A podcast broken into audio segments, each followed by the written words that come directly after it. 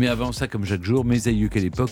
Aujourd'hui, on parle cuisine avec vous, Olivier Pouls. On remonte au 19e siècle au temps des boucheries chevalines. Mmh. N'est-ce pas, Olivier? Euh, si je vous invite ce soir à la maison et que je vous fais un tourne-dos de cheval, est-ce que vous allez le manger ou est-ce que vous allez euh, poliment m'expliquer non. que... Est-ce que je saurais que c'est du cheval Ouais, c'est ça. Euh, si je vous le dis, oui. Non, mais si vous le dites pas. Sinon, on, non, on le confond avec du bœuf très très facilement. C'est un peu Bah- plus rouge quand même. Ça peut être un peu plus rouge, mais euh, franchement, c'est difficile à voir comme ça. Moi, j'ai testé une fois comme ça, mais vraiment, je, je- avec beaucoup de, de curiosité, mais c'était vraiment, enfin, ça m'a paru très mauvais. Ben, vous le voyez, manger Ouais. du cheval, pour le moins que l'on puisse dire, la pratique divise et a toujours divisé au fil du temps.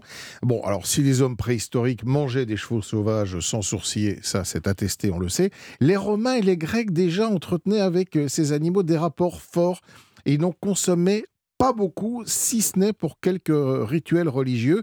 C'est également le cas au Moyen Âge. Et plus encore à la Renaissance, où la consommation de la viande de cheval va tout simplement être proscrite par des décrets royaux. Et on peut dire qu'à l'exception de périodes de famine, on ne mange pas de cheval en France durant plusieurs siècles, en tout cas jusqu'en 1866. Ah oui, c'est un moyen de locomotion, vous n'allez pas vous. Tu coupes pas ta bagnole. ton, ton scooter, oui, c'est vrai. Alors qu'est-ce qui s'est passé? La viande de cheval était mal vue en fait par la communauté scientifique et réputée dangereuse même pour la santé. Mais deux hommes vont inverser la tendance et vous allez le voir. Le profil de l'un d'entre eux est pour le moins surprenant.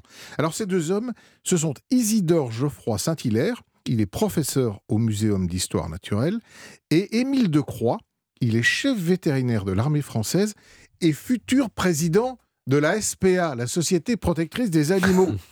Vous imaginez? Alors ils vont tout d'abord démontrer que la consommation de viande de cheval n'est non seulement pas nocive pour la santé, mais vertueuse pour les hommes, car saine et nutritive. Ils vont donc assurer la promotion et même pour Émile Decroix, organiser des distributions de viande de cheval auprès des nécessiteux.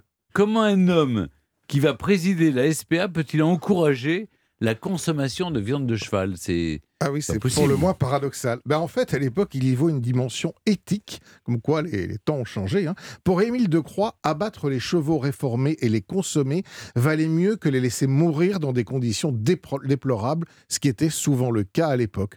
Il va obtenir gain de cause, puisqu'en 1866, ouvre à Paris la première boucherie chevaline. Alors, leur spécificité, c'est toujours le cas, elles ne peuvent vendre que de la viande de cheval.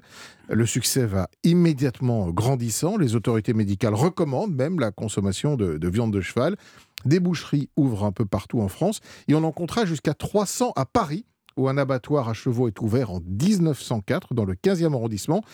Il subsistera jusqu'en 1978. C'est aujourd'hui un parc, le fameux parc Georges Brassens, Oui. qu'on peut visiter, dans lequel on peut aller se balader, et qui était à l'origine euh, le- le- le- L'abattoir des de la viande de Rue, chevaux. rue des Morillons, c'est ça? Exactement. Bon, il faut dire que euh, la consommation de viande de cheval a, a fortement décliné. Bah oui, après, parce que le statut du cheval dans notre société a évolué. Ce n'est plus un animal destiné au travail dans les champs ou pour tirer des charrettes en ville, hein, comme on le disait. Il est associé aujourd'hui au loisir et au sport.